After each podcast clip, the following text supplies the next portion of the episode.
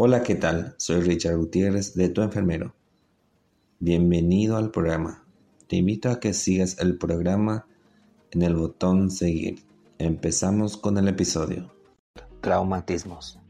Una de las patologías más habituales en el ámbito domiciliario son los traumatismos sobre el aparato locomotor. En la mayoría de los casos se trata de golpes sin importancia, que aparte del hematoma y del dolor subsiguiente, apenas dejan impotencia funcional, es decir, que no impiden de manera importante la utilización de esa región muscular o de esa articulación. En estos casos, no cabe decir más que un simple tratamiento analgésico o antiinflamatorio seguido de un cierto protección de la zona dañada, con esto bastará para solucionar el problema. En el lado opuesto situaríamos a los grandes traumatismos, en los que se producen fracturas acompañadas o no de complicaciones vasculares y nerviosas, que requieren en cualquier caso un tratamiento especializado urgente y un seguimiento posterior protocolizado. Proporcionar dicho tratamiento tan pronto como sea posible trasladando al individuo al medio hospitalario es la principal misión que podemos realizar. Si bien, como veremos al hablar de las fracturas,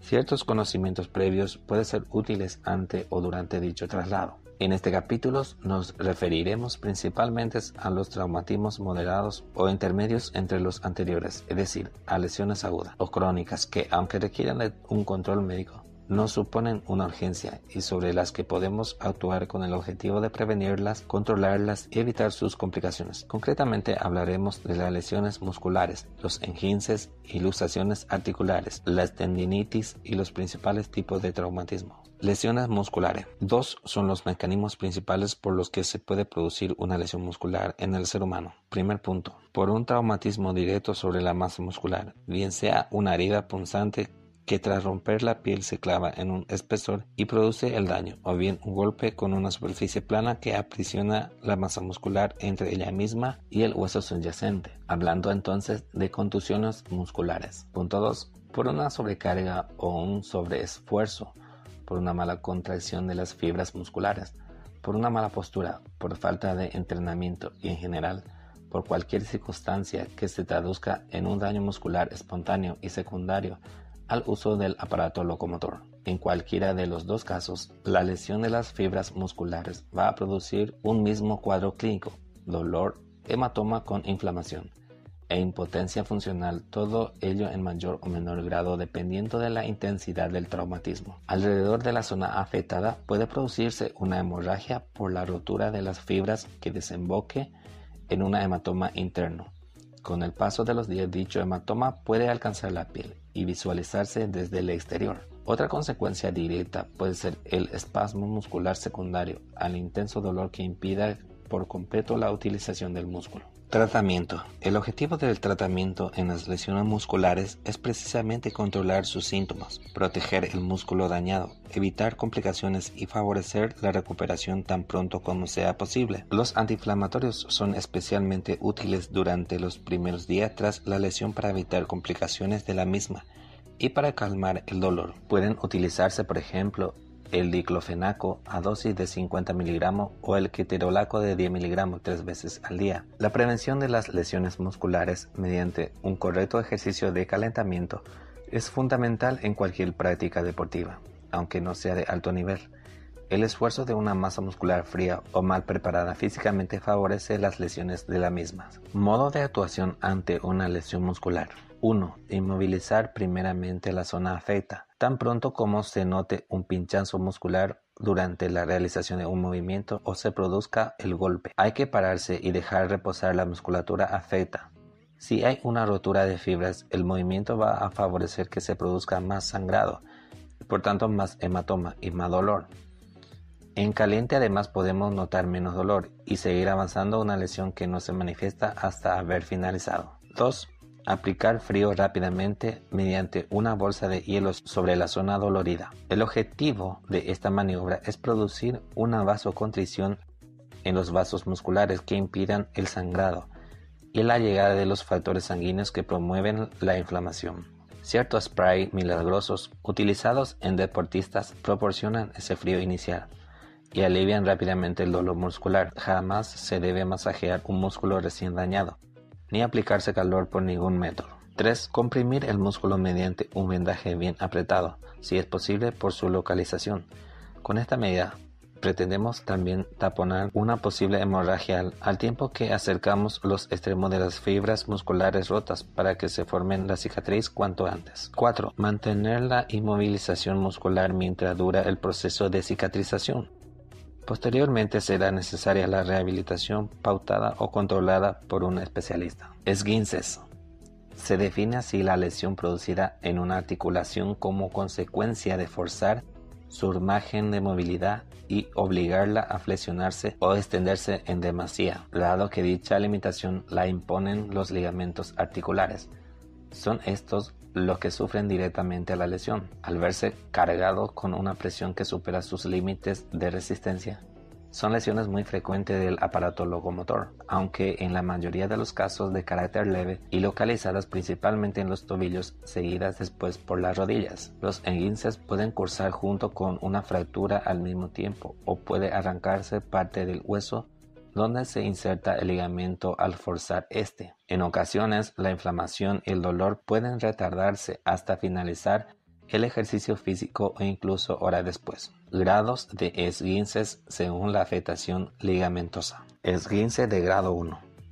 Se ha producido simplemente una sobrecarga en el ligamento que ha provocado su estiramiento por encima de su longitud normal, por lo que se encuentra dolorido e inflamado. Se puede pisar, pero si se fuerza el tobillo duele. Esguince de grado 2 parte del ligamento se ha desgarrado sin llegar a romperse, pero ha sangrado y toda la región aparece con un edema inflamatorio considerable. Solo con pisar ya duele, aunque no se fuerce el paso. Esguince de grado 3. El ligamento articular se ha roto, lo que además de dolor e inflamación intensa produce una inestabilidad importante de la articulación. Directamente no se puede pisar por el dolor y porque el herido nota que la pierna en este caso se desplaza sola. Tratamiento. Un esguince que produzca inflamación importante requiere ser valorado por un médico en primera instancia y más concretamente por un traumatólogo después si se sospecha ruptura, arrancamiento óseo o lesiones asociadas de la cáusula articular. La fisioterapia es un recurso magnífico para tratar un esguince, ya que reduce el tiempo de inmovilización de forma importante o incluso lo hace innecesario, favoreciendo así una recuperación mucho más rápida y eficaz. La inmovilización cura el esguince, pero atrofia la musculatura y retarda la recuperación. Sin embargo, es más asequible poner una escayola o un vendaje que disponer de un fisioterapeuta. Las roturas de ligamento pueden requerir una intervención quirúrgica con el fin de reparar o sustituir los mismos y dar estabilidad a la articulación. Modos de actuación ante un esguince. 1 evitar la sobrecarga de la articulación manteniéndola parada y hacer posible en alto. Utilizar por tanto muletas o cualquier tipo de ayuda para mantenerla en reposo desde el primer momento de la lesión. 2. Aplicar hielo o compresas frías en la zona afecta. Pasadas las primeras 24 horas, el efecto del hielo es ya escaso. En ningún caso se debe proporcionar calor. 3. Inmovilizar la articulación mediante un vendaje elástico colocándola en una posición ligeramente flexionada, de forma que quede sujeta, pero no excesivamente apretada. El vendaje debe realizarse siempre desde la zona más alejada de la cabeza hacia la más cercana. Los enginces más graves van a necesitar de una férula o una escayola completa desde el inicio. Mantener reposo sin apoyar ni forzar la articulación hasta que se retire la inmovilización. Hay que mover las articulaciones más alejadas de la zona inmovilizada, generalmente los dedos, para impedir la atrofia y la hinchazón de las mismas. Utilizar antiinflamatorios y analgésicos para combatir el dolor que siempre se deriva de este tipo de lesiones. Luxaciones. Una luxación es el desplazamiento reversible de alguno de los huesos que forman parte de una articulación como consecuencia de la aplicación de una fuerza externa sobre la misma o por un movimiento forzado. Las articulaciones están protegidas frente a esta situación por la propia cápsula articular, por ligamentos que la rodean y la fijan en su sitio y por músculos adyacentes que ofrecen un colchón periférico. Todo esto no impide que en ocasiones un hueso pueda salirse de la articulación o descolocarse, lo que además de impedir el funcionamiento correcto de la misma puede acarrear lesiones en la propia cápsula, en los ligamentos y en la musculatura. Cuando una luxación se repite varias veces, los ligamentos protectores pueden tomar una cierta holgura y perder efectividad, hasta el punto de que la luxación aparece ya con mínimos golpes o incluso con movimientos forzados. Articulaciones más afectadas por las luxaciones. Primer punto, articulación escapulo-humeral o del hombro. En ello ocurre que la cabeza del húmero se desplace hacia adelante por haber recibido un golpe posterior. Punto 2. Articulación del codo. Suele lesionarse con el añadido de un desplazamiento de los huesos del antebrazo hacia atrás, lo que ocurre generalmente como consecuencia de una caída en la que por alto reflejo se pone la mano en el codo semiflexionado. Punto 3. Articulaciones interfalángicas.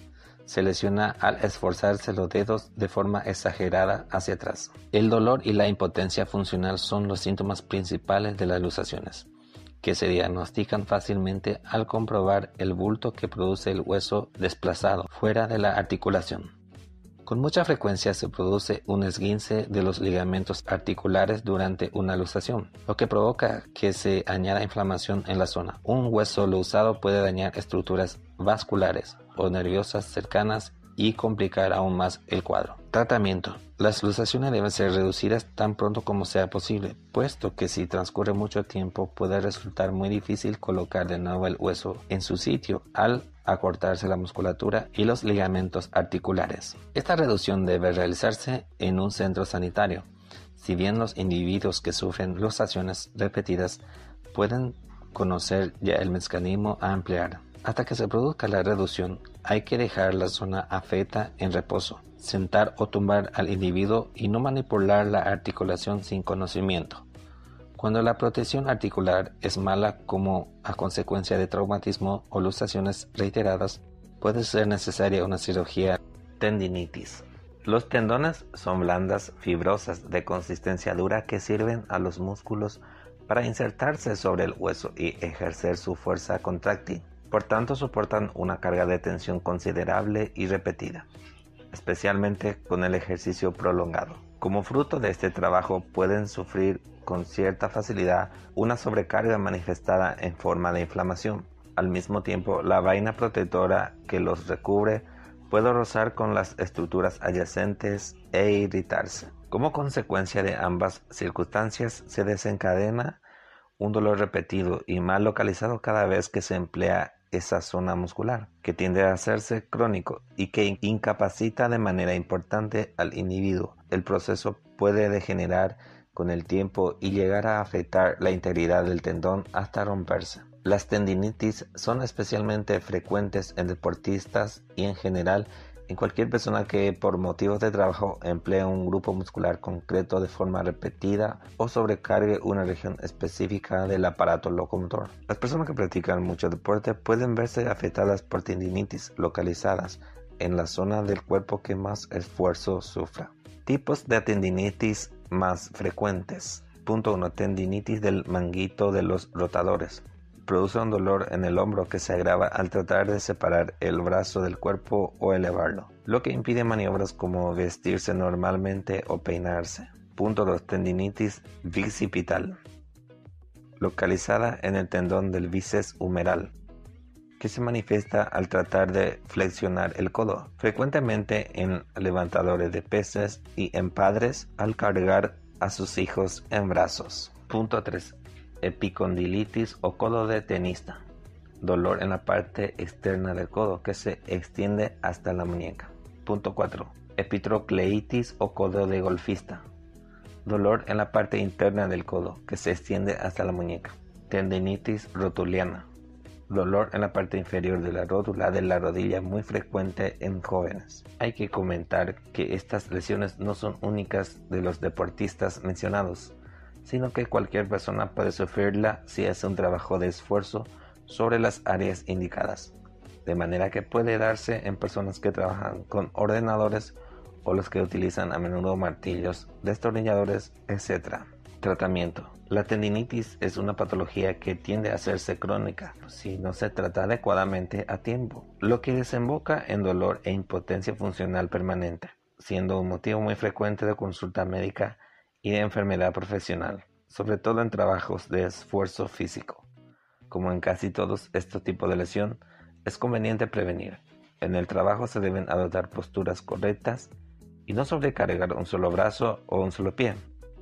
Una vez desarrollada la tendinitis, lo primordial es no mover la zona afectada y acudir al centro hospitalario, donde se impondrá el tratamiento correcto, que debe ser seguido escrupulosa y seriamente por el paciente. Métodos de actuación ante una tendinitis.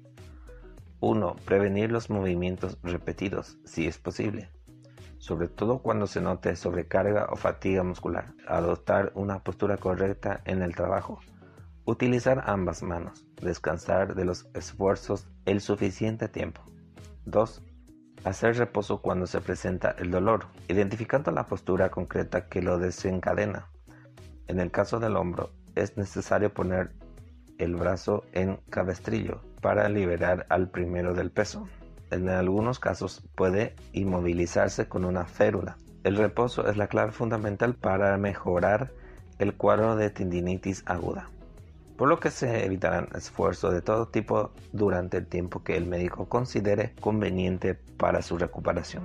Poner hielo localmente sobre la zona dolorida buscando el efecto antiinflamatorio, si bien su uso en las formas crónicas carece de eficacia. 4. Tomar antiinflamatorios para aliviar el dolor, siempre bajo supervisión médica. 5. Las infiltraciones por manos expertas son un buen recurso para aquellos casos en los que no se mejora con las medidas anteriores. En cualquier caso, no se debe abusar de ellas y siempre deben revisarse por personal especializado. 6. La cirugía solo se reserva para las tendinitis muy evolucionadas e invalidantes o con riesgo de rotura del tendón traumatismos oculares, ya que se dan con mayor frecuencia. Nos vamos a referir a tres tipos concretos de lesiones en cuanto a traumatismos oculares. Punto 1. Erosión corneal. El daño directo sobre la córnea puede producir dolor en el ojo, lagrimeo, enrojecimiento y fotofobia o molestia a la luz. Se debe lavar el ojo con abundante suero o, en su defecto, agua fresca. Si no mejoran las molestias o se sospecha infección, Habrá que acudir al médico, que pautará colirios, antibióticos y analgésicos. Las producidas por las uñas, muy frecuentes, tienen gran facilidad para reactivarse de nuevo con el tiempo. Punto 2. Cuerpos extraños corneales. Consiste en la presencia de objetos entre la córnea y el párpado, lo que produce sensación como arena en el ojo, lagrimeo y visión borrosa. Si con el lavado normal del ojo no se puede extraer el objeto, será necesario acudir al oftalmólogo. Si ha producido lesión o tiene aspecto infeccioso, se aplicará un colirio antibiótico y puede que se ocluya el ojo durante 24 horas. Punto 3. Quemaduras corneales. Los ácidos o bases químicas pueden producir lesiones por el contacto con el ojo. De forma inmediata hay que lavar el ojo con suero o agua a chorro si aparece escosor o inyección sanguínea de la córnea, es imprescindible la asistencia del especialista.